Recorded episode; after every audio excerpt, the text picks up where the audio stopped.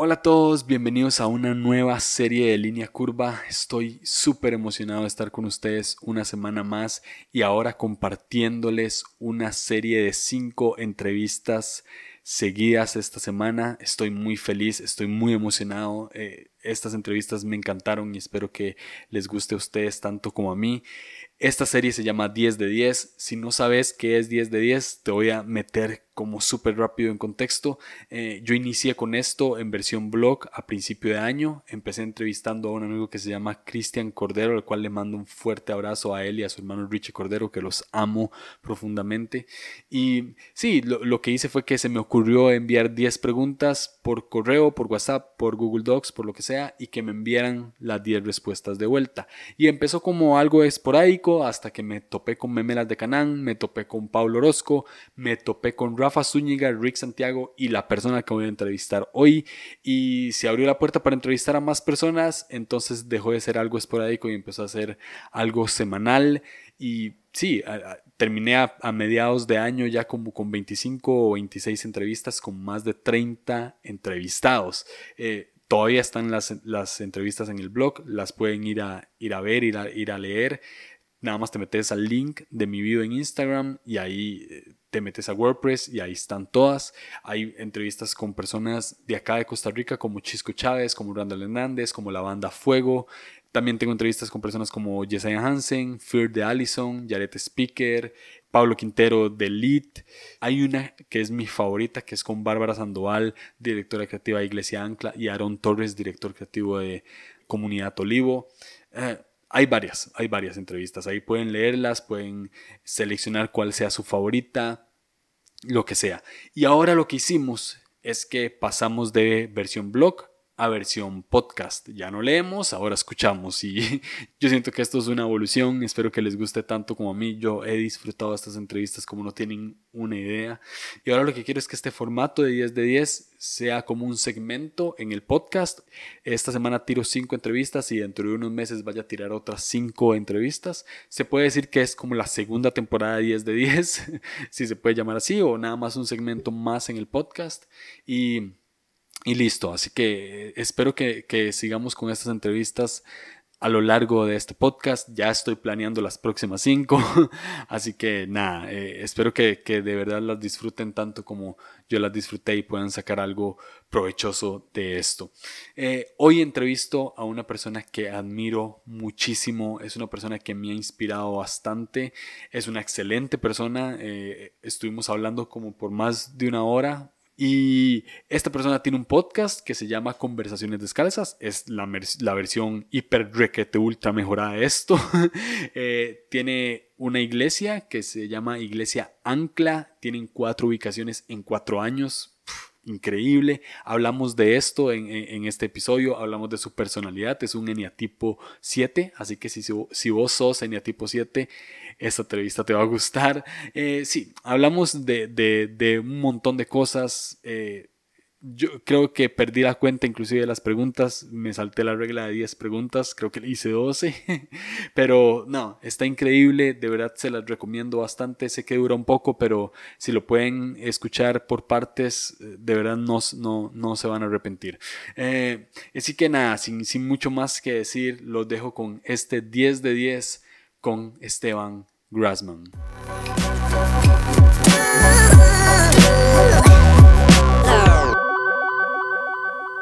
Esteban Grassman, ¿cómo estás? Sí, señor, mi amigo costarricense. Muy bien, Julio, muy bien, gracias a Dios. Qué bueno. Eh, bro, eh, ¿por qué no le decís a la gente quién sos en pocas palabras? Una presentación rápida. Híjole, esa, esa, no, no, nunca le digas a un predicador decir eso. nunca, le, nunca le pidas pocas palabras.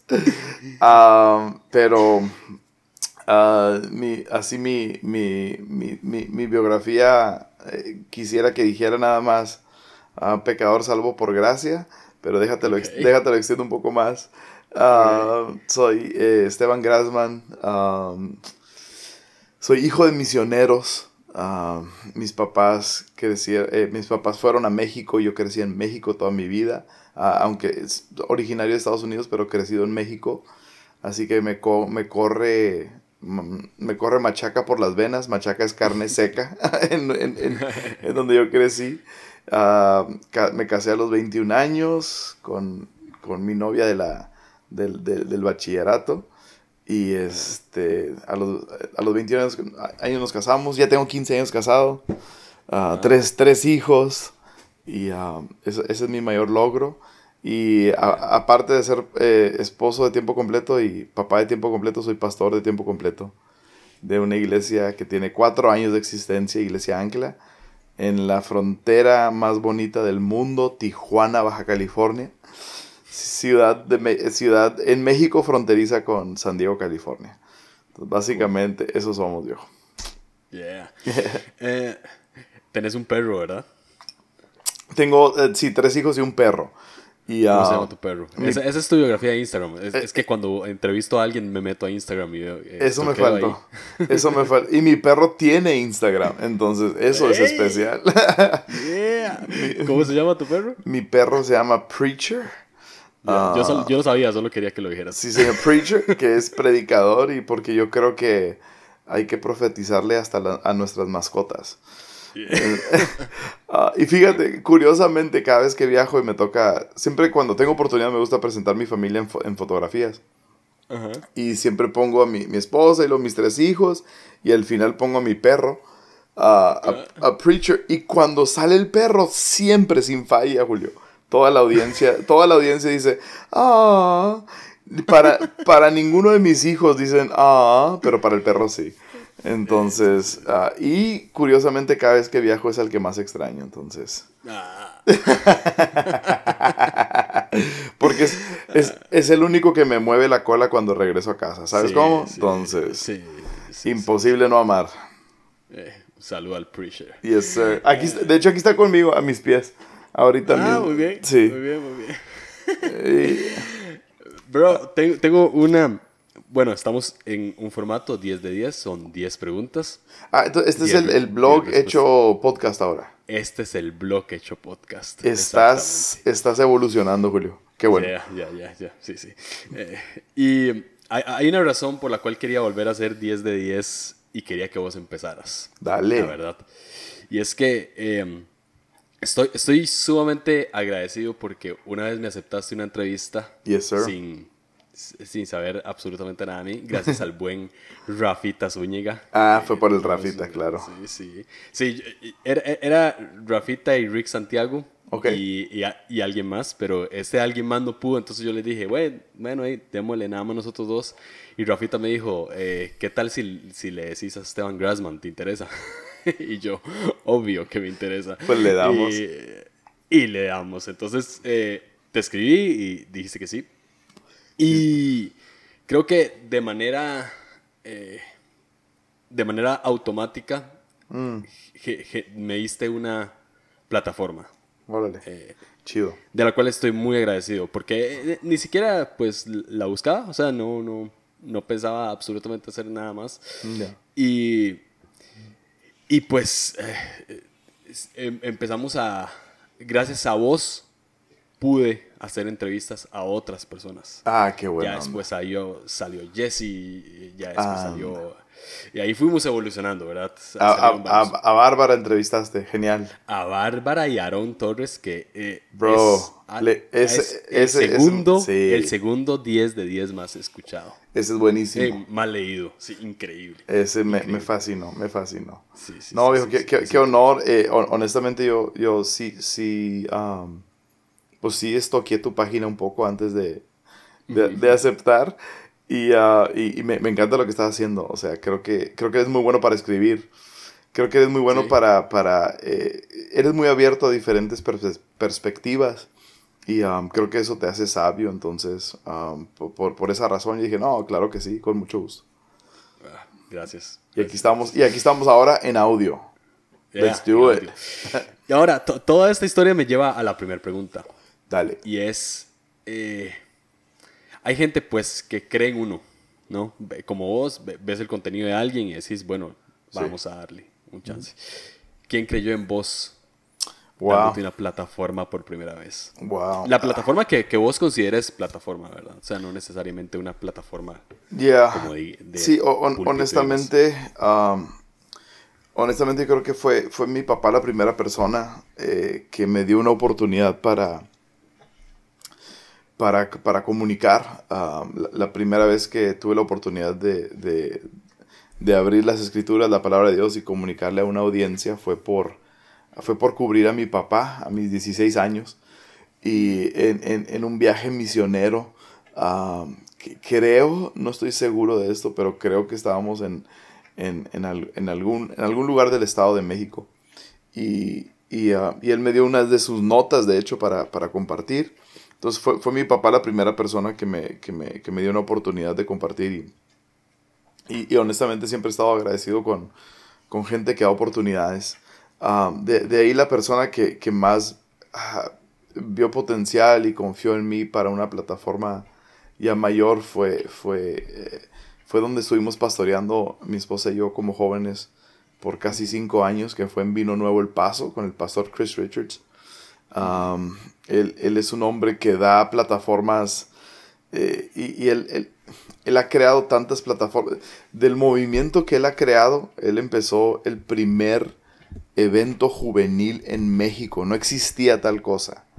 En, Él empezó algo que se llama Visión Juvenil y él lo empezó en 1984 creo, cuando no existía y posteriormente empezó algo que no existía para hombres, de hombre a hombre. Entonces e, e, siempre ha sido un hombre visionario y nunca ha tenido problema con compartir su plataforma. De, de ese movimiento salió gente como a Jesús Adrián Romero, Visión Juvenil realmente fue lo que puso a Marcos Witt en, una, eh, en una perspectiva así, eh, realmente continental. Sí, en el mapa a nivel continental Latinoamérica. Entonces él, él, me invita a ser pastor de jóvenes a, mi esposa y a mí en, el 2011. Yo teníamos nosotros tres años y medio en, esto de ministerio de jóvenes y habíamos terminado nuestro compromiso en la iglesia en la que estábamos en, en Hermosillo, Sonora, México y Él nos invita a formar parte de esto y, realmente nos suelta así de, un día a otro, literal, a una, una, plataforma que Él había construido por 20 años, 25 años. Y nos dijo, denle, denle, necesitamos nuevas ideas y necesitamos nueva perspectiva y nos dio ah, responsabilidad, pero no solo responsabilidad, sino también autoridad para implementar cambios y, crear un, algo nuevo. Y ah, no, honestamente no, no, sería la persona que soy hoy sin la influencia de, de mi papá y, de, y, del pastor Chris Richards. Realmente. Y la segunda pregunta es, eh, de, de, ellos, ¿qué aprendiste para mm. tomar en cuenta para darle una oportunidad a alguien? Ya sí, um, yo, yo, creo que muchas veces estamos pensando en, en quién es la persona o... alguien me preguntaba algo similar hace poco, ¿verdad? Me decía, ¿cuándo sabes cuando alguien está listo para que le puedas compartir una plataforma y darle una mayor audiencia, una mayor influencia, ¿no? Ah, y, yo creo que no depende tanto ah, del que está dando la plataforma, depende de la persona a la que están viendo, ¿verdad? Si, si, en esa persona ven, ven rasgos de, lealtad y de humildad y de potencia, e, ese factor wow, el factor wow no es suficiente, creo que tiene que ir acompañado con, elementos de, ah, de, humildad y de, y de iniciativa. Y honestamente la persona que, a la persona en la que yo me fijo es la persona que siempre está presente, la persona que siempre está cerca, yo creo que si Dios quiere hacer algo, Él se fija en los que están cerca. y, es, lo mismo en la iglesia, ¿no? Muchas veces nos quejamos de personas eh, que, siempre se les da oportunidad, pero son las personas que más están presentes. Entonces yo, creo que realmente el estar presente demuestra una constancia y, y, y, a lo mejor a veces quisiéramos, y esto me pasó a mí como pastor de jóvenes, yo quería que mi equipo fuera Así todo, todo, pura gente cool, pura gente que con, chamarras de piel y pura gente así hip, etc. Ah, pero a lo que me di cuenta fue que fui formando mi equipo no necesariamente con gente con esas características, sino que con la gente que estaba presente, con la gente que tenía hambre, con la gente que llegaba primero y se iba a lo último. Y no siempre son a lo mejor los más populares, no siempre son a lo mejor los, los que tienen más carisma, pero sí son los que están más dispuestos. Entonces, yo creo que ah, busco en gente disponibilidad, busco en gente iniciativa y busco en gente uh, disponibilidad. Siempre estamos buscando estas características, que, tenga, que, que esté dispuesto, que tenga iniciativa y que sea flexible. Entonces, generalmente tenemos un cuadro del tipo de gente que quisiéramos en, en, nuestros equipos o a la gente que le quisiéramos dar oportunidad. Tenemos como que una idea en nuestra mente, pero ah, generalmente termina siendo las personas que están más cercas y las que están más dispuestas. Wow. Uf, muy bien. Em, ¿Estuviste entonces en, en Vino Nuevo? Sí. El paso, eh, Visión Juvenil era la, pues se puede decir la red de jóvenes. Eh, eh, pues fíjate que Visión Juvenil em, empezó. La iglesia de Vino Nuevo en El Paso ah, se, se, implantó en el 2001 el movimiento de visión juvenil, que eran estos como conferencias y congresos de jóvenes, había empezado desde 1984. Entonces, una vez que se empieza la iglesia, se empieza la iglesia y tiene un movimiento juvenil bajo otro nombre. Y cuando llegamos nosotros, eh, mi esposa y yo, se nos hizo como que la, la opción más lógica unir el evento con el grupo de jóvenes, porque yo siempre creo que eventos tienen que ser un reflejo de algo que sucede semanalmente sobre todo si nacen dentro del contexto de una iglesia local. Habrá eventos que no son de una iglesia local y es otra cosa, pero si, un evento nace de una iglesia local, creo que tiene que ser el reflejo um, de algo que está ocurriendo semanalmente. Ah, que, no nada más sea el, resultado de, de, tener un buen presupuesto económico para realizar un evento, sino más bien que seas el, reflejo de algo que está sucediendo semanalmente. Entonces, con eso en mente dijimos, pues hay, hay, que, hay que ponerle el nombre al grupo de jóvenes como visión juvenil y que ya todo sea una misma cosa. Entonces, así fue como ya entonces el, evento, algo que había nacido como un evento de jóvenes, ya se convierte en un movimiento de jóvenes con reuniones semanales, grupos en casa, grupos en, universidades y en, bachilleratos y cosas así. Ah, entonces, eh, eh, estuviste entonces ya de pastor de visión juvenil, prácticamente le diste el nombre de visión juvenil a... Sí, lo, lo, lo, adoptamos exacto. O sea, el, porque existía todavía el evento y el grupo de jóvenes corría el evento, pero el grupo de jóvenes se llamaba Uno. Ah, y, y, se nos hizo pues, la, la, opción más lógica unir las cosas. Sí. ¿Y cómo fue la transición de visión juvenil a, a Iglesia Ancla? Oh, man. Ahí está todo, ahí está todo un podcast, Julio. Mira, e-, sí. esta es tu conversación descalza, bro. Ándale, le damos. realmente, realmente antes de nosotros aceptar eh, la, increíble oportunidad de trabajar con Vino Nuevo y ser parte del equipo pastoral y, tener esa, increíble experiencia de, formar parte de, toda esa familia de Vino Nuevo y, y dirigir Visión Juvenil antes de todo eso, mi esposa y yo ya teníamos, Arlene y yo ya teníamos el deseo y la idea de plantar algo en Tijuana, Baja California, México. Entonces, literalmente, Julio, literalmente en la primera reunión ah, que tuvimos con el pastor Chris Richards, donde nos ofrecía y nos hablaba de todo lo que podía hacer, que podíamos hacer en, en el paso, nosotros dijimos, estamos encantados de hacerlo, nos fascina, nos fascina la idea Ah, pero el compromiso que podemos hacer es por un máximo de cinco años, porque Dios ya nos ha llamado a plantar una iglesia en Tijuana. Entonces teníamos ya, eso ya ardía en nuestro corazón. Plantamos Ancla en el 2015, pero realmente el deseo nació desde el 2008. Entonces, fueron siete años, ¿no? De, de, de, de, estarlo pensando. Y realmente mientras estuvimos en Vino Nuevo, nuestro enfoque fue 100% el trabajo que estábamos haciendo ahí, ¿no? El desarrollo ahí.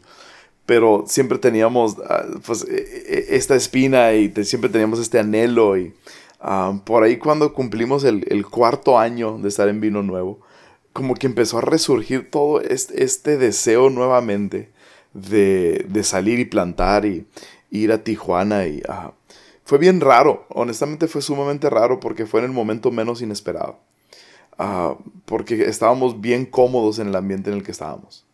Y, yo creo que Dios te llama cuando estás cómodo.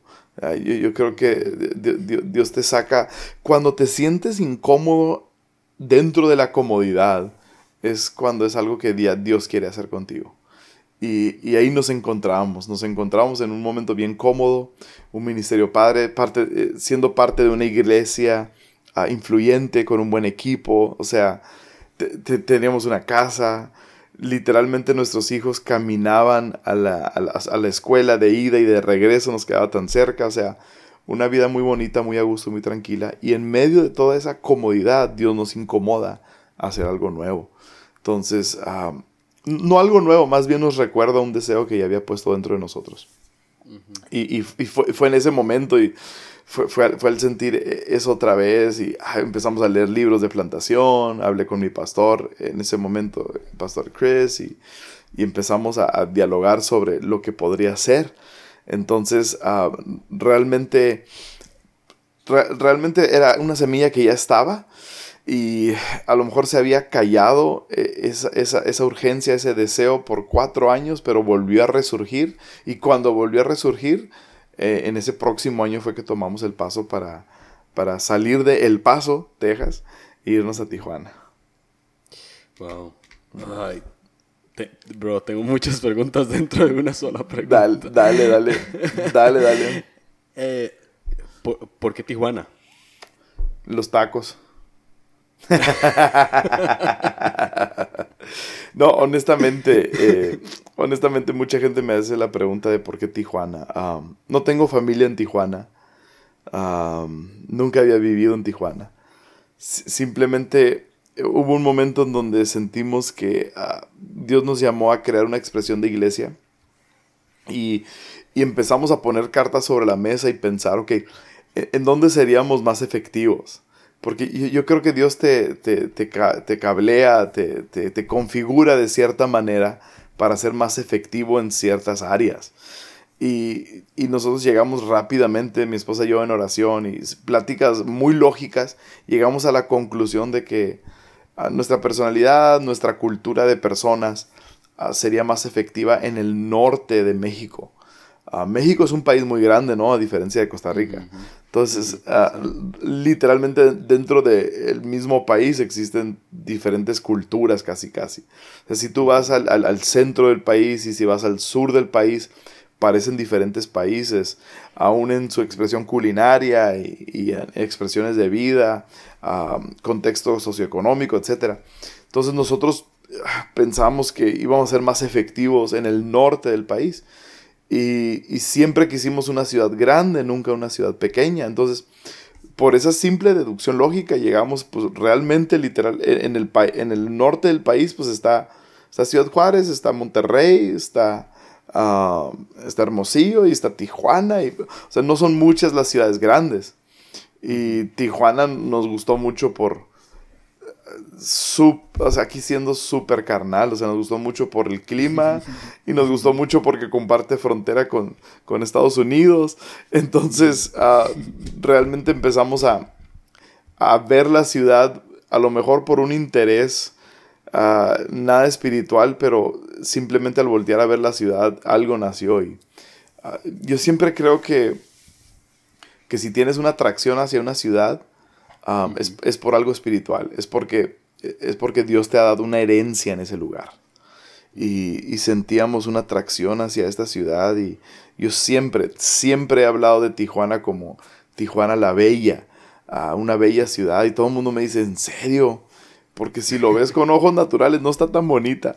Pero, pero hay, hay, hay algo, hay, hay algo cuando Dios te da una herencia en una ciudad que tú la ves preciosa y...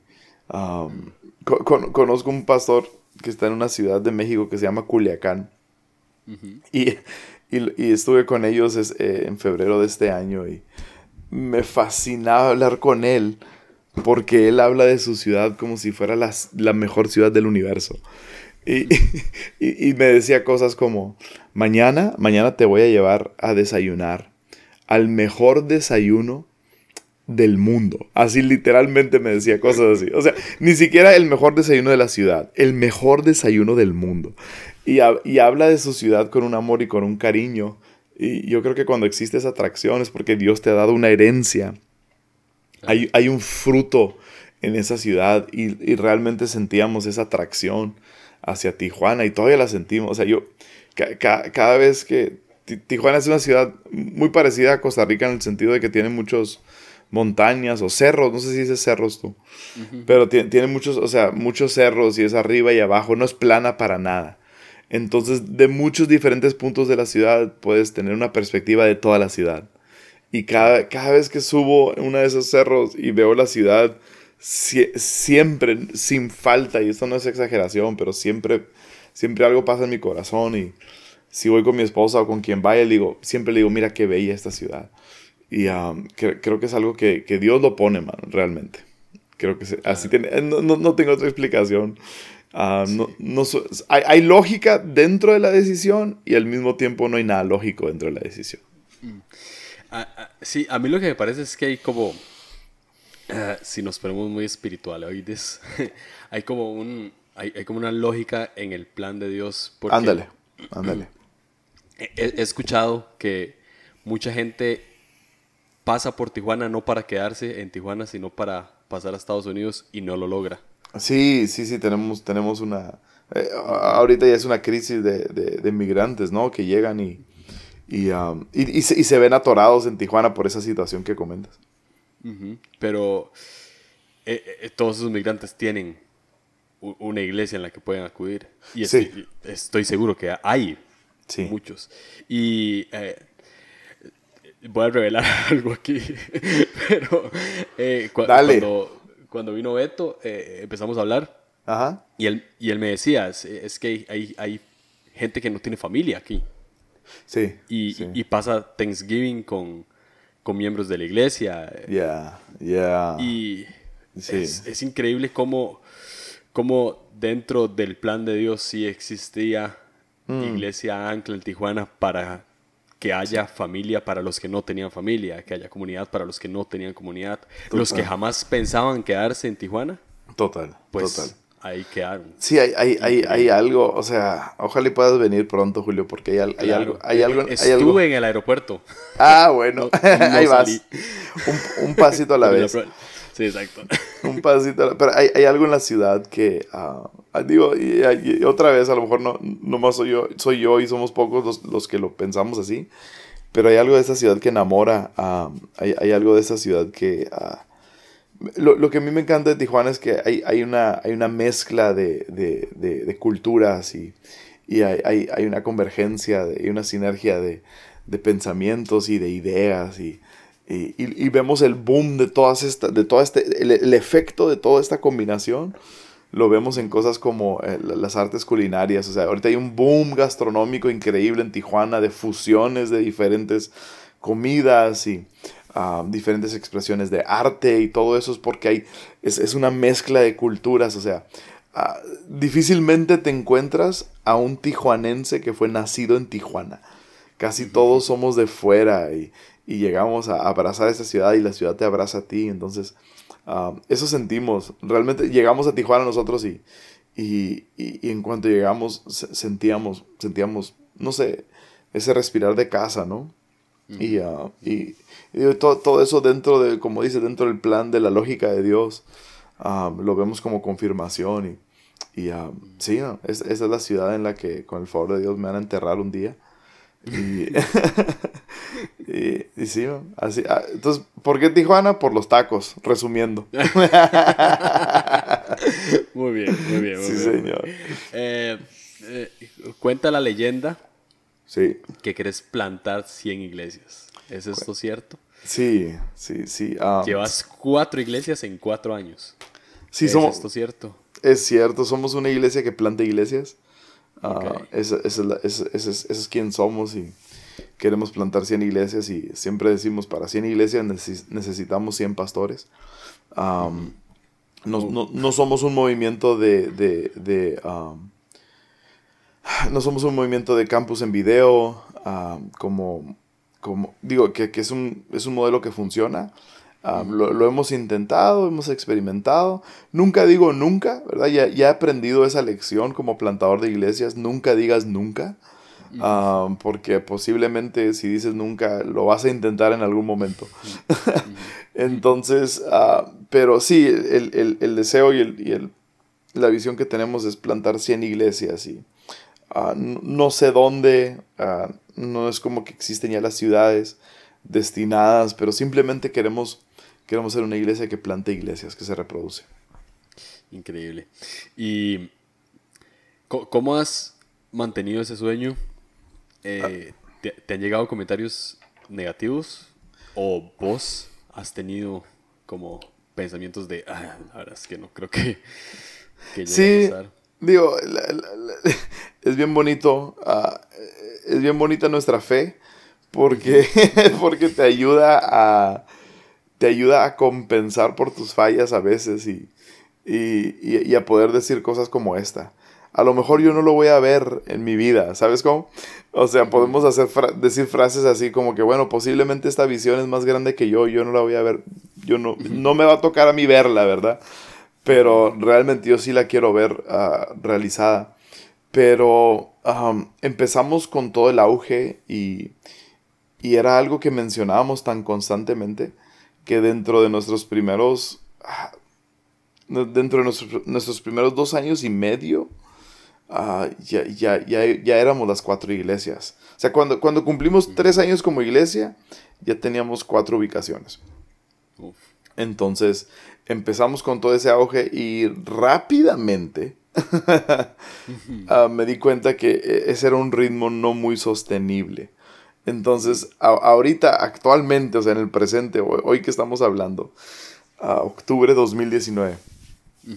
estamos en un llevamos 10 meses de no pensar en, en, cuál es la siguiente iglesia, sino más bien de fortalecer lo que ya tenemos.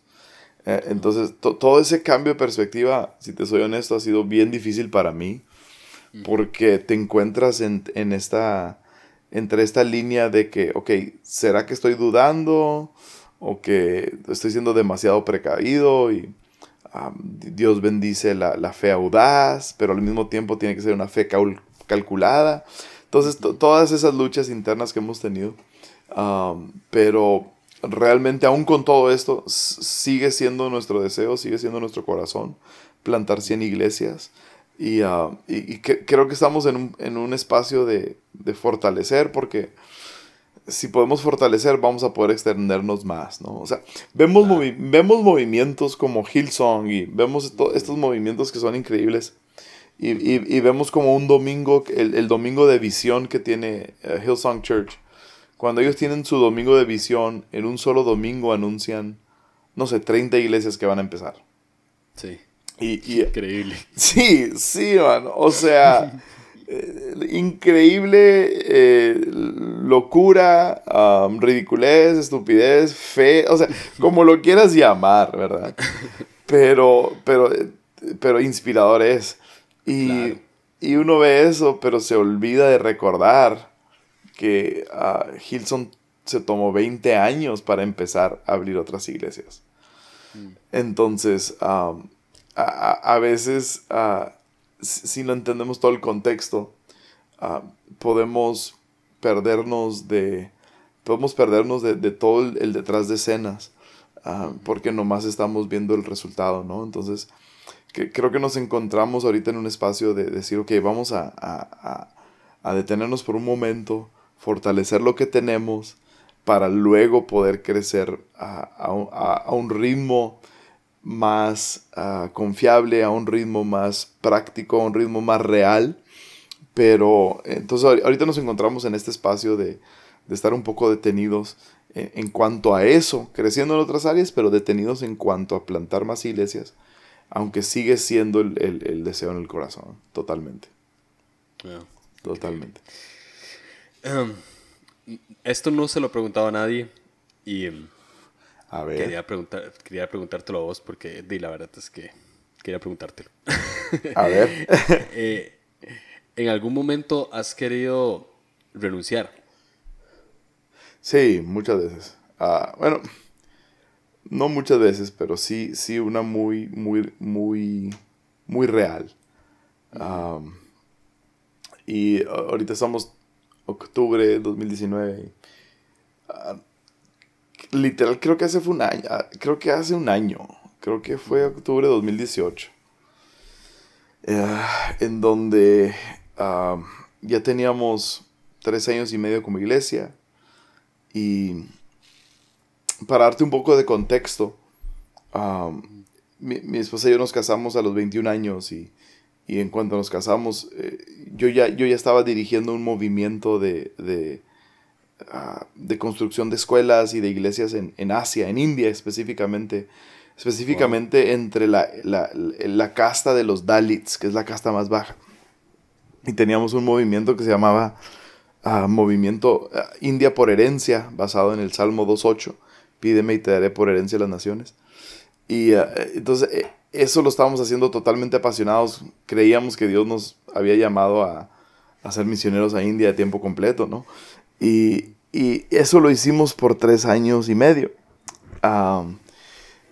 cuando eso terminó, fuimos pastores de jóvenes en Hermosillo, Sonora, México, por tres años y medio. Cuando eso terminó fue que nos invitó el pastor Chris Richards a, a, Vino Nuevo el Paso, hicimos eso por cuatro años y medio.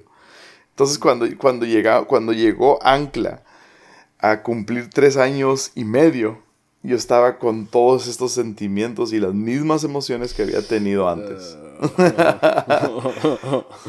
de, de, decir, a lo mejor mi llamado es iniciar cosas dejarlos y terminarlas a los tres años. Exacto, o sea, voy a escribir un libro de tres años en tres años. y, y, a lo mejor mi, mi, mi, mi, estilo de liderazgo funciona más como, como Pablo, que era iniciador y empezaba algo y luego iba a iniciar otra cosa y luego iba a iniciar otra cosa. Y e, es un estilo de liderazgo en donde alguien funciona a su máxima capacidad cuando está iniciando cosas. Es un estilo real de liderazgo. Ah, es, el liderazgo emprendedor que se le llama. Y, y, yo, yo, estaba con todo esto porque ya había perdido. Y hubo un domingo, teníamos ah, tres años y medio, tres años, ocho meses. Y llegó un domingo donde me despierto domingo en la mañana y volteo con mi esposa y le digo, esta es la primera vez que no quiero ir a la iglesia. Oh, eh, esta, es la primera vez que no quiero ir a Ancla. Y, y, obviamente, ¿cuál es la pregunta que hace? ¿Por qué?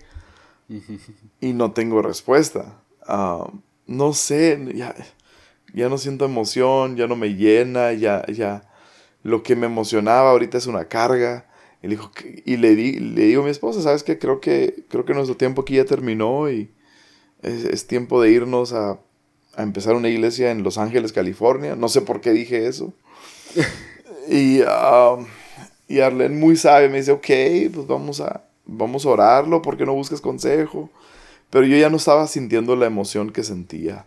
Ah, aunque estábamos creciendo y estábamos en un buen momento como iglesia, pero en, en mí ya no había, no, no, realmente no sé cómo explicarlo y ah, me llama mucho la atención. Una noche estaba leyendo un libro que me regaló Jesiah, uh, se llama Millones Cajones de Rob Bell, y es, es, es, es una novela eh, escrita por él Ah, pero la, escribe sobre ah, un, uno que da conferencias motivacionales. Y ah, realmente si, si, quitas la palabra conferencista motivacional y la cambias por pastor, funciona toda la novela desde la perspectiva de un pastor. Y, y es de este tipo que, que, al estar haciendo lo que hace, llega un día en que no puede explicar qué pasa, pero ya no quiere hacer lo que está haciendo. Pierde la emoción, pierde el ánimo y está en lo que pues, en inglés se dice el burnout, ¿no? Donde se quema Ah, de, del estrés, de la, adrenalina, las, sus glándulas de adrenalina se secaron, o sea, tiene toda, toda esta, esta crisis existencial porque lo que le ha venido dando vida ya no le da vida. Y yo, estaba, yo estaba leyendo ese libro y le estaba dando mucho lenguaje a lo que yo estaba viviendo, o le estaba dando palabras a lo que yo estaba sintiendo, ¿no? Y estoy leyendo ese libro y entra mi esposa al cuarto y me voltea a ver y me dice, ¿qué tienes? Y yo no, no sé qué expresión tenía yo en mi cara al estar leyendo el libro. Pero me dice, ¿qué tienes? Ah, y yo, ah, man, no. ¿por qué me dices? Y empezamos a platicar y, salieron todas estas cosas que ya, ya, ya no me emociona esto, ya, ya no lo quiero hacer, ya, ya, creo que ya, creo que ya se me quitó la gracia para hacerlo, a lo mejor ya, es tiempo para otra cosa y, y, ahí, ahí, sí nos, me encontraba yo en, en, esa, en esa línea delgada de, de tomar una decisión, ¿no? Y, y, leyendo una historia en, el libro de Hechos, una historia muy rara, pero, hay, una, hay, una, historia donde, ah, donde Pablo siente que es llamado a Roma y dice, pues voy a ir a Roma y el Señor me está llamando para Roma. Y luego llega un profeta y hace algo bien raro. Llega un profeta, le quita el cinto a Pablo, no sé si te acuerdas de esa historia. le, quita, le quita el cinto a Pablo, se amarra de las manos con el cinto de Pablo y se amarra de los pies con el cinto y dice, esto le van a hacer al que va, al, dueño de este cinto. Si vas a Roma, esto te van a hacer. Y Pablo no toma eso como una advertencia para decir, no vayas, sino que él dice, yo ya he decidido, aun si es necesario entregar mi vida, yo ya he decidido lo que voy a hacer. Dios ya me ha llamado. Y, siempre se me ha hecho bien rara esa historia porque digo, ¿para qué le avisó entonces el profeta que eso le iba a pasar? ¿Right? O sea, es como que, entonces, de, ¿para O sea, ¿qué está haciendo? Y, creo, creo que más que nada era simplemente un recordatorio para Pablo, para, para que él recordara, acuérdate a lo que le entraste, acuérdate al estilo de vida que decidiste aceptar. Recuerda ¿de qué se trata esto? Y, Pablo, Pablo lo recuerda y dice, ok, gracias por el recordatorio, sigo en pie, sigo firme, sigo luchando, sigo creyendo, venga lo que venga. Y um, esa historia me, habló mucho de, uh, de decir, ok, si, Dios me llamó a esto, va a haber momentos arriba, va a haber momentos abajo, va a haber momentos de la cima, va a haber momentos del valle. Um, y venga lo que venga, si ya decidiste, corre la carrera, ¿no? Y, y, realmente creo, creo, Julio, yo que la vida, la vida se vive ahí. O sea, yo, yo siempre pensaba que la vida era o todo bien o todo mal, ¿verdad? O sea, o, las cosas van bien o las cosas van mal, o blanco o negro. Pero la vida realmente no es ni blanco ni negro, yo creo que la vida es gris. siempre estamos con un pie en la cima y con un pie en el valle siempre estamos con, en unas áreas avanzando y en otras áreas luchando. Y esa es la realidad de la vida. Y creo que este año 2019 para nosotros, para mi esposa, para mí, ha sido un año así. Ha sido un año de muchas victorias y ha sido un año de muchas luchas. tanto que mi esposa decidió, nos vamos a hacer un tatuaje juntos. vamos a compartir un tatuaje juntos y, nos vamos a tatuar la palabra Osana, porque la palabra Osana es una, una palabra que tiene dos significados. Que, por, un lado la palabra Osana significa gloria a Dios en las alturas, gracias, y por otro lado significa sálvanos. Y, cuando Jesús estaba entrando ¿no? en, en, en Jerusalén, en la entrada triunfal, montado sobre un burro y todo el mundo quitaba las palmas y las ponía y se quitaban sus túnicas para que caminara sobre sus túnicas. Estaban gritando, Osana, Osana, al hijo de David, Osana, Osana. Y lo que estaban diciendo era, gloria a Dios que llegaste. Y por otro lado, sálvanos del imperio romano que nos oprime. Entonces, e, esta misma palabra encapsula a este sentimiento de la dualidad de la vida, en donde no, todo, no siempre todo va a ser blanco, no, no siempre todo va a ser negro la gran mayoría de las veces vivimos en un espacio gris.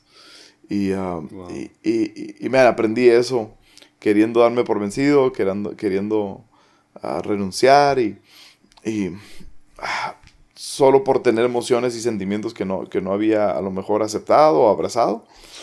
Pero llegar a entender que esta jornada no se trata de que todo esté bien o de que todo esté mal, sino que la gran mayoría de las veces nos vamos a encontrar en, en ambos lados al mismo tiempo. Y, y, um, y sí, y, en medio de todo eso, tenemos que otra vez decidir, uh, otra vez decir sí. Un solo sí no es suficiente. Mm. Y, y, creo que experimenté eso y eh, es la vez en la que más cerca he estado de querer renunciar, creo yo. Wow. Wow. Eh, gracias por ser tan vulnerable. Eh, a veces uno no, no, uno ve de lejos. ¿Me explico? Sí, sí, y, sí, sí. Y me, sorprendió porque fue hace un año, hace un año y, medio fue conferencia Un Corazón Hola Futuro. Ya. estuve ahí. Ahí mm. te vi por primera vez. Ya, Y jamás uno hmm. pensaría que o están atravesando por eso o, lo pueden atravesar en algunos meses. Y... No, mira, no me vas a creer, pero ese, ese, ese Hola Futuro, ah, el sábado de, ese, de esa de conferencia Un Corazón Hola Futuro, yo regresé a Tijuana. Y, es, y ese, ese, ese domingo en la mañana fue ese domingo que te menciono. En, donde, en donde le digo a Arlen, no quiero ir a Ancla. wow. Qué, coincidencia. Es, increíble, es, es, increíble porque uno ve de lejos y, piensa que, pues, que todo está bien y, aspiramos pues a, querer ser como, como tantos, ¿verdad? De, tantos predicadores que están ahí. Y, y pues este tipo de historias, más bien siendo completamente honestos, son las que más me hacen admirar a las personas, me explico. Sí. Eh, yo, yo, creo, yo creo que se, se admira más a, a, a, un predicador o, a un pastor cuando, cuando se es vulnerable que cuando mm, se Sí, totalmente. Pues, y, no me malinterpretas, estoy, viviendo el sueño. O sea, estamos viviendo el sueño, pero aún el sueño tiene pesadillas. Sí, sí, sí, sí. aún el sueño tiene pesadillas. Y, y, sería iluso y absurdo pensar que sería distinto, ¿no? Ah, pero aún con, las pesadillas y todo lo que trae, ah, creo que tenemos que que volver a decir sí, ¿verdad? Si vamos a correr esta carrera larga. Sí, porque, porque a fin de cuentas, a fin de cuentas, eh, eh, nuestra esperanza es que todo va a estar bien. Sí. O sea, a fin de cuentas es que nuestra esperanza es que Dios pues va a hacer lo que, lo que prometió, porque cada quien lo vive en su... me explico. O sea, cada quien lo vive en su... En su aquí decimos en Costa Rica como en su right, como en su, en su estilo de vida. Cada quien lo vive en eso. Vos lo vivís en eso, yo lo he vivido en otras cosas. Yo, estoy casado hace dos años. Y en dos años, hemos, y en dos años hemos vivido en tres casas diferentes. Mm, sí, señor. Cuatro casas diferentes. Cuatro casas. Y, las que te faltan, Julio. y las que me faltan. Y, y a veces yo digo, Ay, ya, yo quiero, yo con, dos años de casados y 27 años, yo digo, ya, ya quiero vivir solo en una casa con estabilidad y me explico. Y, y es eso mismo, eso que vos dijiste, tener un pie. Ya. Ah, total. Y mira, y, mira, el, el, el, No sabes lo que me acabas de ministrar el corazón. déjame profundizar un poquito, si puedo. Déjame profundizar un poquito. pero, pero mira, eh, el, nuestra esperanza y nuestra ancla está en el futuro, ¿verdad? Esa es nuestra fe. Ah, tengo, tengo mi ancla puesta en el futuro, ¿verdad? Ancla, ah, tengo mi esperanza puesta, tengo mi esperanza puesta en el futuro. Pero el, el problema de no entender que la vida es gris es esto. Podemos siempre estar viendo hacia el futuro siempre estar esperando lo mejor está por venir, siempre estar esperando lo mejor, lo viene, ya viene, ya viene, ya viene, ya viene. Y si tenemos nuestros ojos en el futuro, ese es un problema. Otro problema es que tenemos nuestros ojos en el pasado. Y decimos, no, es que antes, antes, antes, antes, antes, eh, en aquellos tiempos, en aquel trabajo, en aquella iglesia, en aquella relación, antes había santidad. Entonces, el, el problema de esta línea de pensamiento es que o estás viendo hacia el futuro o estás viendo hacia el pasado y lo que pasa es que te pierdes el presente. Ese es el problema. Y, y eso, a mí Dios me ha hablado mucho de eso, más con mi personalidad de Enneagrama 7. Sí, sí, sí. sí. aquí, la, tengo, bro. Ahí, está, papá. Siempre estoy viendo hacia el futuro. Y, uh, y, y mi, mi, mi, mi, próximo tatuaje va a ser una zarza ardiente. Porque lo, lo, que Dios me habló en, en, esa historia de Moisés viendo la zarza ardiente es que ah, Dios le estaba, Dios le dijo ahí mismo, la tierra que pisas es santa. Mm. aún con, con, aquí tienes las ovejas que estás cuidando de tu suegro Moisés. Aquí, aquí tienes las ovejas y, y, a lo mejor hicieron de sus necesidades aquí en esta misma tierra. Y a lo mejor está caliente la tierra, pero sácate las sandalias. Porque justo aquí donde estás, ahora en el presente, en esta sociedad, en esto imperfecto, ahí estoy yo. Aquí estoy en el presente. No estoy en los palacios de Egipto, no estoy en la tierra prometida que aún no entras. Estoy aquí y ahora en el presente, en esta zarza ardiente, en medio del desierto. Aquí estoy. Y, creo, que tenemos que aprender a apreciar el presente. Ah, digo, esa ha sido la palabra que Dios me ha dado a mí por dos años. Vive el presente. Ah, vive el presente. y hablando esta semana, tuve la, tuve el honor de, ser el anfitrión para el pastor Andrés Speaker en, la gira de un corazón. Mm.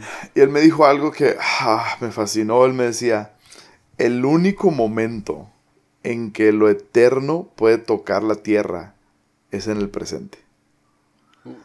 El único momento en que lo eterno toca lo humano es en el presente.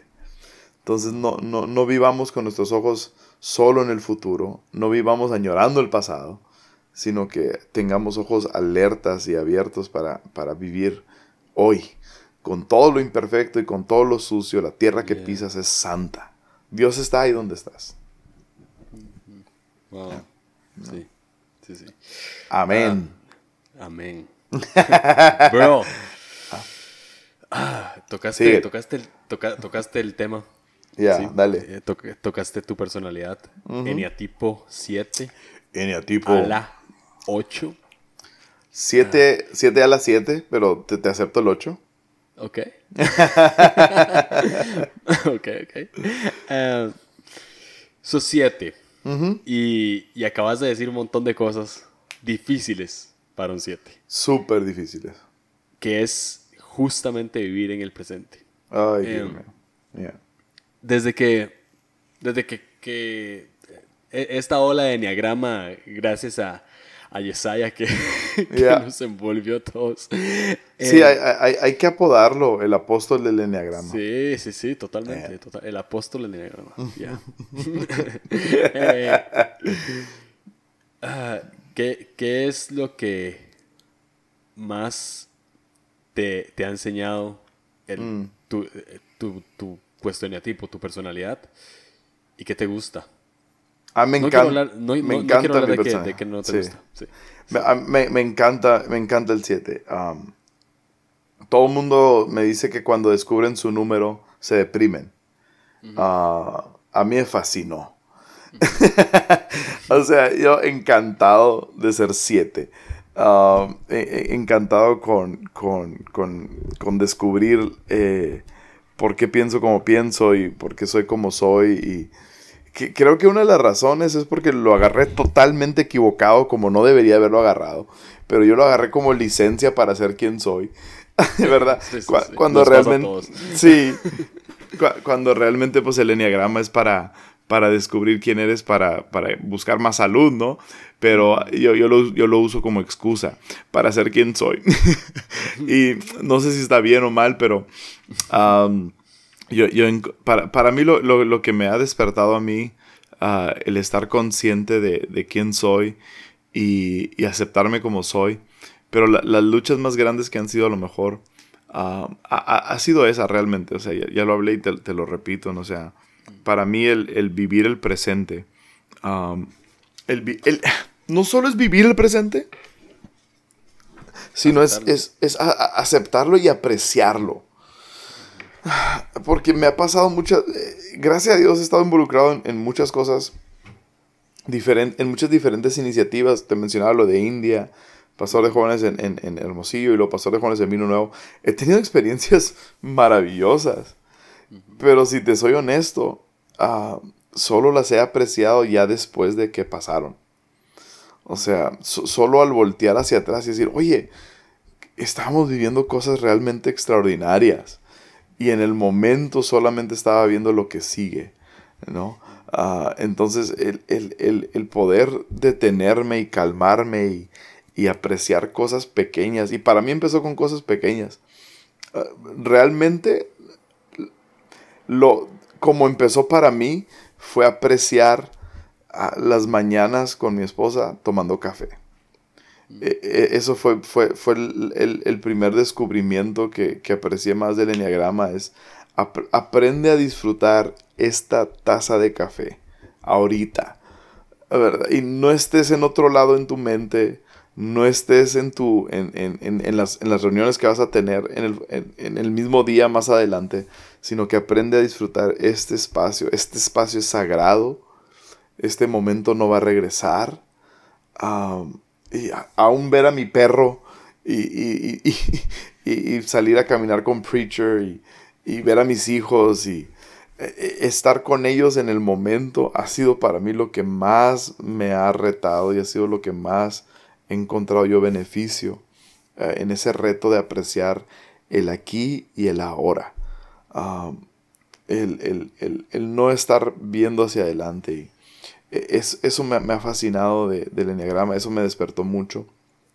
Y, y otra de las cosas que, que más me ha, me ha ayudado a mí y que más he apreciado ha sido a, se va a oír raro esto, pero a valorar el dolor. A valorarlo, no soportarlo. y, y, no negarlo. Porque mi tendencia en mi personalidad, en, mi neatipo, es, es, es, negar el dolor. No, no darle más de cinco segundos al dolor, sino nada más a lo que sigue sacarlo, es, es, es, como poner la basura debajo del tapete, ¿no? Y, ah, y valorar el dolor. Ha sido, ah, ha sido muy difícil, pero ha sido muy bueno. para que veas qué tan siete soy. Ah, desde que descubrí el enneagrama, eh, mi pregunta favorita para hacerle a gente es esta. Ahora que sabes tu número y tu personalidad y etcétera, ¿qué, recuerdo tienes de niño que refleja eh, tu eneatipo? ¿verdad? Esa es mi pregunta favorita para hacerle a gente ahorita. y, para mí eh, es súper raro, pero yo, me acuerdo de niño ah, que mi calendario no se basaba en días, sino se basaba en las próximas fiestas. Wow. O sea, e, era, era como que, ah, ok, tal fiesta viene y luego tal fiesta viene. Estoy hablando de la secundaria, la preparatoria, el bachillerato. Era como que no, eran semanas ni meses, era todo se basaba en la próxima fiesta que venía. ¿Verdad? Siempre viendo hacia lo que venía. siempre viendo así. Y, si estoy, y si estaba comiendo algo, ¿qué, voy a cenar? ¿verdad? Siempre viendo hacia lo que venía. Uh, esa es una de las cosas que identifico. Y también de niño, y, esto lo platicaba ahora que está aquí Jaguar, que también es siete. Yo le digo, ¿a, ti no te pasa que cuando estabas viendo películas, cuando llegaba un momento triste o de tensión en la película, si yo tenía la capacidad, si era un DVD o algo, yo le adelanto a esas piezas, a esas partes. O sea, de, niño hacía eso, le adelantaba. No, no quiero sentir esta tensión de la película, no quiero sentir este momento triste, quiero ya llegar a lo feliz. Y, y, ah, y, ahora, ahora he aprendido a valorar el dolor, a, apreciarlo y, a lo mejor, a, lo mejor valorarlo y apreciarlo es bien raro, pero ah, lo, que me ha, lo que me ha resultado ha sido ser aprender de él, vaya. Sacar algo bueno. Sí, o sea, pero para sacarle algo bueno tienes que tienes que contemplarlo. Sí, tienes que, ser un cuatro. Hay que ser un cuatro un ratito. hay, que procesarlo. Y digo, el 7 en salud se va hacia el ala 5. Entonces el ala 5 es, muy pragmático, pero es muy bueno para procesar pensamientos y, sentimientos y emociones.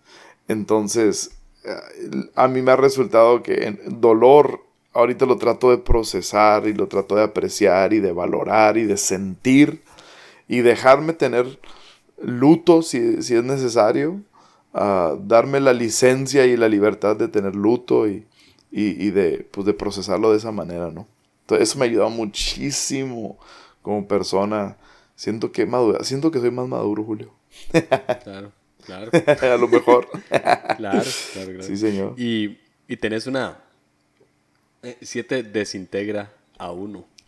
¿Tu esposa es uno? Mi esposa es 5. Ah, tu esposa es 5. Uy, más divertido. Sí, es bien divertido. Mira, cuando ella no está saludable, es una fiesta en la casa porque el 5 se va al 7 en desintegración. Entonces, gastamos dinero a lo tonto. O sea, es una fiesta, bro. Es una fiesta. sí, pero en desintegración el 7 sí se va al 1. Y, y si te vuelves así muy compulsivo, muy detallista, uh, muy micromanejador, ya, no me gusta. Sí, muy, muy blanco y negro también. Sí, sí, sí, sí, sí. Muy bien, muy bien, muy bien. Um, ok, ya ni siquiera sé por qué he preguntado hoy. Esa es la, de, de, las cinco entrevistas que tengo, ya esta es la única que me ha pasado. Esto. Échale, viejo, échale. Yo tengo tiempo. Para mí, es la, para mí es la una de la mañana, para ti son las dos, pero dale. Las dos, dos de la mañana, sí. Qué bueno. Me encanta estar, haciendo, eh, estar grabando de madrugada. Es muy cool. Súper. Em, ok, te pregunté esto, creo, en, cuando, cuando hice el blog, eh, el 10 de días. Pero recordemos un poco, eh, rápidamente, cómo inicia Conversaciones Descalzas. Ok.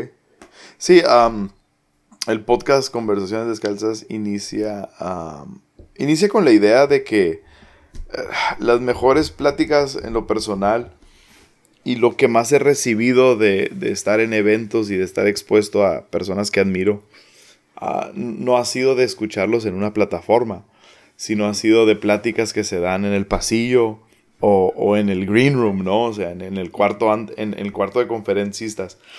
Entonces las pláticas que se dan ahí o en la cena, esas han sido las pláticas de las que más yo he aprendido. Y, la idea con conversaciones era poder proveer un espacio en donde otra gente podría escuchar esas mismas conversaciones, ¿no? Entonces, la, idea de conversaciones nace de la idea de que somos dos personas conversando y casualmente hay alguien que está escuchando, ¿verdad? Pero rara vez en conversaciones me gusta hacer o sea, referirme a la audiencia que nos escucha, sino más bien es una conversación entre dos personas. Entonces, de, ahí nace esa idea y uh, muy inspirado en Tim Ferriss. Um, Tim Ferriss que tiene el, podcast que se llama The Tim Ferriss Show, en donde él, él entrevista eh, en formato largo, ¿verdad? Entrevistas de hora y media, dos horas, tres horas entrevista a gente de diferentes áreas de, de, especialidad, ¿no? O sea, entrevista a artistas, entrevista a atletas, entrevista a hombres de negocio, entrevista a gente en el mundo de salud, a científicos y todo eso. Y, la idea de, de, Tim Ferriss es poder descifrar cómo piensan estas personas para ver qué herramientas él puede tomar para aplicar a su propia vida. Entonces, como que me inspiró mucho esa idea y, conversaciones que se daban en green rooms. Entonces dije, pues quisiera encontrar un espacio, una plataforma en donde puedo proveer eso para que otra gente escuche. Y de ahí nació, yo, pensaba que Conversaciones Descalzas iba a ser nada más un proyecto personal y que le iba a escuchar mi esposa, mi mamá y, una que otra persona. y la persona ah, entrevistada. Sí, la persona entrevistada y su mamá a lo mejor también. Pero Ah, pero me sorprendió. De, hecho, Jesse fue el primer, el, primer, eh, el primer invitado en conversaciones y a él se le ocurrió el nombre. Ah. Mientras estamos grabando todavía, le empezamos a grabar, todavía no empezaba, pero ya estamos grabando. Me dice, ¿cómo se va a llamar? Y yo, ah, pues no sé. Quiero algo como que de honestidad y transparencia. Y él, y él dice, pues conversaciones descalzas, no sé de dónde salió. Y le dije, me gusta, lo voy a usar, está chido. Ah, y, y, de ahí nace la idea, mano. Y, ah, y, me acuerdo que Jesse puso ahí en Facebook, ¿a cuántos le interesaría una conversación ah, que tuve con Esteban Grasman de más de dos horas hablando de X y Y cosas? Y tuvo mucha respuesta en su post en Facebook. Y dije, ah, pues a lo mejor sí hay, sí hay una audiencia, ¿no? Para esto. Y, y sí, man, ahí está. Ahí sí. ¿Cuántas temporadas? Eh, estamos ahorita en la tercera, estamos en break de media temporada. Sí, y ya, ya, ya, ya vamos a regresar ahora. El, último martes de octubre va a regresar Conversaciones Descalzas con un buen episodio. Ah, tengo, ahí, tengo cuatro grabados ahí ya van a estar son muy buenos. va, a estar, chido. Em, ahora, tengo una pregunta. Esta pregunta es un poco morbo, honestamente. Eh, Échale. ¿Qué tomas en cuenta en la selección de a quién vas a entrevistar? ¿Qué tomo en cuenta? Pues ha, girado el, ah, ha girado el concepto posiblemente de conversaciones. Inicialmente la primera temporada era gente que, eran amigos, ¿verdad? Era decir, quiero hablar con mis amigos. Y, y eso lo hice la, primera y la segunda temporada em, empezamos un segmento que se llamaba Pláticas, en donde era a lo mejor una conversación un poco más corta, ah, más específica y más práctica, con preguntas, a lo mejor cinco preguntas, algo más específico.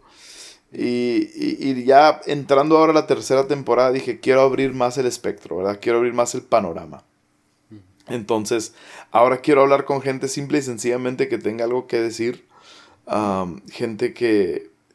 Realmente para mí el criterio es que, que, que a mí me interese la persona. soy súper egoísta, pero mis conversaciones favoritas que he tenido en el podcast han sido las conversaciones en las que yo he estado más curioso en donde yo como entrevistador me he encontrado con mayor curiosidad.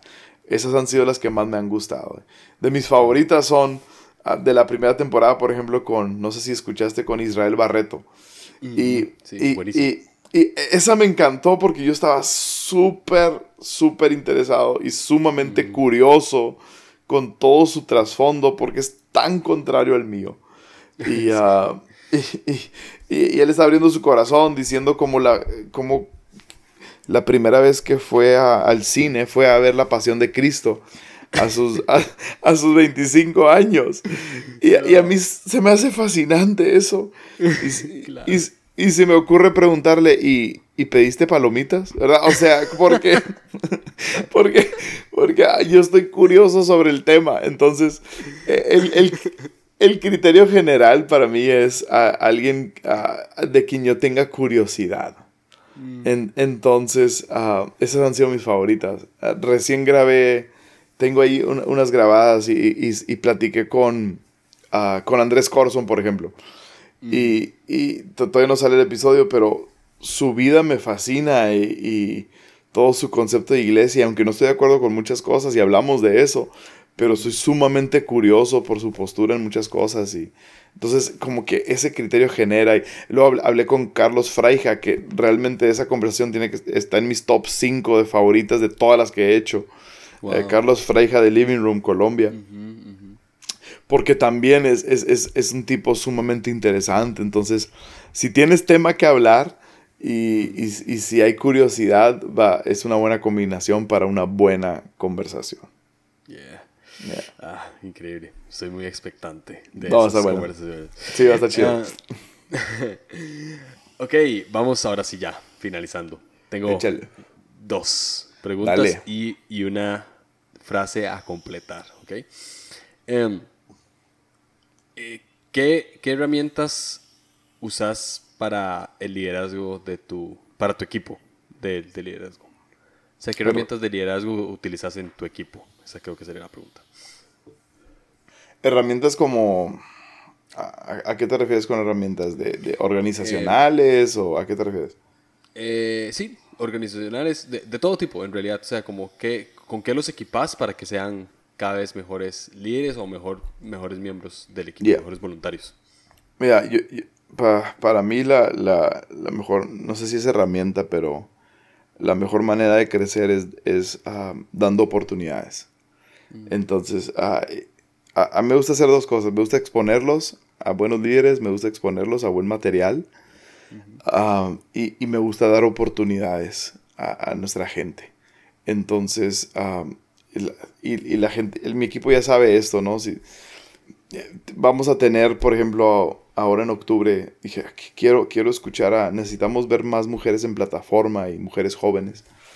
Entonces le, le, le, pedía, me acerqué con, con, con, tres mujeres menores de 25 años y le digo, quiero, quiero, vamos a hacer en, en una reunión, uh, en una de las cuatro reuniones, en la reunión de la noche, quiero que, que, quiero escoger a tres predicadores que compartan entre 10 y 12 minutos, minutos cada uno. Entonces yo, yo así, fui y le dije, ah, ok, tú lo vas a hacer, tú lo vas a hacer y tú lo vas a hacer. Y no les di fecha, no les dije cuándo va a ser. nomás le lancé el reto, ¿no? Entonces, eh, eh, mi equipo ya sabe que funciona así. Tenemos, ah, tenemos nuestros devocionales como equipo cada martes y ahí están nuestros colectivos que son nuestros interns, está nuestro staff, están voluntarios de tiempo completo. Habrá unas 40 personas a lo mejor en esa reunión y es bien común que yo le pido a alguien la noche antes, oye, mañana quiero que compartas algo ah, entre 25 y 30 minutos. Entonces, e, esas son oportunidades. Y, luego cuando comparten, me gusta sentarme con ellos y, dialogar sobre, sobre cómo lo hicieron, ver sus notas, etc. Entonces, yo creo que la, la, mejor herramienta siempre va a ser oportunidad. Exponerlos a, exponerlos a buen liderazgo, exponerlos a, diferentes cosas que amplíen sus perspectivas y darles oportunidad y luego retroalimentación. Entonces, ah, básicamente esas son las herramientas de manera constante que usamos mucha, mucha oportunidad, mucha, mucha libertad. en nuestro staff no tenemos horario de trabajo, por ejemplo, porque, me, porque creo que funcionamos más con, oportunidad, con libertad. y siempre todos sabemos nuestras responsabilidades y, y, funcionamos en base a responsabilidad más que a un horario, ¿no? Entonces, ah, esa libertad y esas oportunidades creo que son las herramientas que más uso. Wow, buenísimo. Eh, si, pudiera, si, si, pudieras dejarle una enseñanza a todos los líderes del planeta, ¿cuál sería? Si pudiera dejarles una enseñanza. Wow, está un poquito amplia esa pregunta. I know. Ah, ahorita sería lo que, lo que Dios me está hablando a mí, ¿no? Ah, disfruta hoy disfruta lo que haces hoy. aprecia lo que haces hoy. Ah, creo que si no apreciamos lo de hoy, Dios no tiene por qué darnos más mañana. entonces, creo que sería eso, sería pausa. Creo que sería eso. toma una pausa y disfruta. Toma una pausa y, contempla. Toma una pausa y aprecia lo que ahorita estás viviendo porque este tiempo ahora es sagrado. Y, disfruta con sus imperfecciones, disfruta con... Sí, hay, hay, mil cosas que quieres lograr, chido, pero aprende a disfrutar lo de hoy, aprende a celebrar los, pequeños avances, ¿no? Y creo que disfrutamos más la vida cuando aprendemos a celebrar pequeños avances en nuestra vida, pequeños avances en nuestra organización, pequeños avances en en nuestras metas, ¿no? Y que, no, que no tengas que cumplir la meta para celebrar el avance, sino que puedas ir celebrando cada paso. Creo que te la vas a pasar mejor, creo que vas a disfrutarlo más y creo que a fin de cuentas lo vas a terminar haciendo mejor. Así que creo que sería eso. Es, es lo que me está hablando a mí ahorita, entonces creo que eso sería. Wow, buenísimo. Ok, tengo una frase a ver. Y la completas. Esa, así cerramos los 10 de 10. Eh, el mejor consejo que me han dado es... escucha a tu mujer. Escucha, a tu esposa. Eh, te está hablando el Señor, Julio. Yeah. Mira, y déjame, déjame te el contexto, pero... Dale, dale, dale, por favor. Ah, ah, por favor, amerita. Ah, tenía yo 21 años, creo. teníamos, tenía 21 años recién casado. Y estábamos, me invitaron a predicar en el evento de visión juvenil. Esa fue la manera en la que yo tenía la relación con el pastor Chris Richards antes de ir a ser pastores de jóvenes ahí era cuando todavía hacíamos lo de India. Y me invitaron a predicar y uno de los conferencistas se me acerca y me dice, no sé por qué te voy a decir esto, pero escucha a tu mujer. Escucha a tu mujer. Es, es más sabia que tú y escucha a tu mujer. Ah, no sé, teníamos seis meses de casados. Entonces yo, ah, qué padre, sí, cómo no. Adelántate a lo mejor unos ocho años después y estoy en Tepic, Nayarit, ahí con, con, con con Jesse en la fuente y estoy compartiendo y uno de los conferencistas en el evento se me acerca y me dice, tu mujer es muy sabia, escucha a tu mujer. Ya, ok, buena onda. seis años después Este, no, como tres años después, literalmente dos meses antes de irnos a plantar ancla, otro hombre se me acerca y me dice, siento de parte de Dios decirte, hazle caso a tu esposa, escucha a tu mujer. Estas tres personas que me dijeron eso, yo, yo los considero profetas, um, que sí, sí, sí, lo son, este, a lo mejor no de título, pero sí lo son. Y me dieron esa palabra. Tres diferentes personas me la han dado en tres diferentes momentos muy críticos de mi vida. Escucha a tu mujer. Y, um, y pues en eso ando, ¿no? Queriendo escucharla. Ay, casi les hago caso. Um, pero ha, ha, sido uno de los mejores consejos que he recibido. Wow. Increíble. Bro, muchísimas gracias. Gracias, Por, por, aceptar este 10 de 10, el primero de una serie de 5. Súper. porque salga ya. Eh, sí, señor. Gracias, gracias, gracias por, por, aceptar, gracias por sacar el tiempo esta madrugada. Ajá. Nada, un, un abrazo fuerte. un, un, honor, Julio, gracias. Un abrazo a Tiquicia. Y a, sigue haciendo lo que está haciendo, men. Es buenísimo. Te aprecio. Gracias, No, te aprecio yo a vos. Ánimo.